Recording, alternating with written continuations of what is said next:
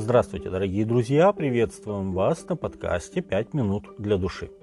Особое место в Нагорной проповеди Иисус уделяет наставлению в отношении нашего беспокойства.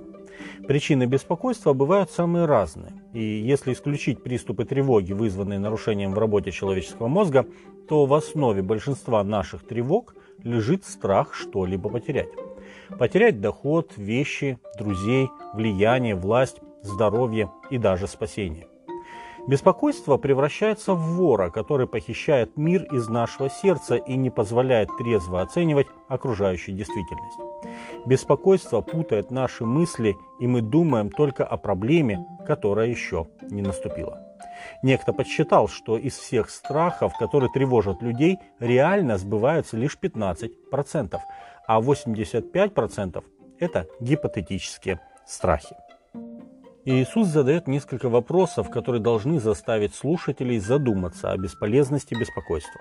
Он говорит, не заботьтесь для души вашей, что вам есть и что пить, не для тела вашего, во что одеться.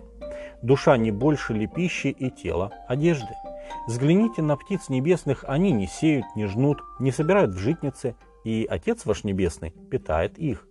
Вы не гораздо ли лучше их? Да и кто из вас, заботясь, может прибавить себе росту хотя на один локоть? И об одежде, что заботитесь, посмотрите на полевые лилии, как они растут. Не трудятся, не придут, но говорю вам, что и Соломон во всей славе своей не одевался так, как всякая из них. Если же траву полевую, которая сегодня есть, а завтра будет брошена в печь, Бог так одевает, коль паче вас, маловеры. Матфея 6 глава с 25 по 30 текст. В этих словах Иисус заявляет две истины. Во-первых, само по себе беспокойство не способно решить наши проблемы. Во-вторых, у нас есть Небесный Отец, который знает, как с этими проблемами разобраться. Призыв Иисуса не беспокоиться – это не призыв к бездействию.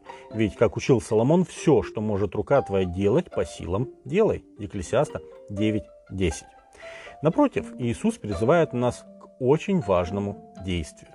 Апостол Павел, у которого было более чем достаточно поводов для беспокойства, он в это время находился в заключении в Риме, писал, ободряя филиппийскую церковь.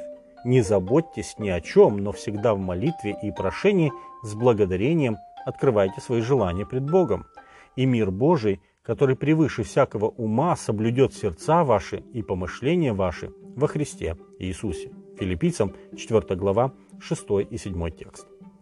Согласно этому наставлению, между беспокойством, которое здесь называется заботами, и Божьим миром находится искренняя молитва Богу. Молитва с благодарением, молитва с раскрытием своих желаний, какими бы они ни были, без сомнения. Бог очень хорошо знает, что нам нужно и в чем мы испытываем нужду. Однако Он хочет, чтобы мы рассказали Ему о наших желаниях и о том, что лишает нас покоя. И это не просто информирование Бога о том, что у нас все плохо. Это нечто большее. Петр сказал, «Все заботы ваши возложите на Него, ибо Он печется о вас». 1 Петра 5.7. Именно в молитве, когда с благодарностью мы высказываем Богу наши проблемы, желания, страхи, неспособность сделать правильный выбор, мы просим Бога позаботиться о нас и возлагаем на Него эти наши заботы. Павел говорит, что человек, живущий таким образом, постоянно пребывающий в молитвенных отношениях с Небесным Отцом, обретет истинное богатство этого мира. Божий мир, наполняющий сердце. Мир, как у Даниила, когда он оказался среди голодных львов или у его троих друзей в пылающей печи, которая не могла им повредить. Мир, как у апостола Петра, когда он крепко спал накануне грозящей ему смертной казни. Дорогие друзья, Божий мир – это реальность, которую Бог предлагает нам сегодня. Но возможен он лишь тогда, когда мы готовы не только общаться с Богом, но и принять любую Господню волю в отношении нас – как благую и угодную. С вами были «Пять минут для души» пастор Александр Гломоздинов.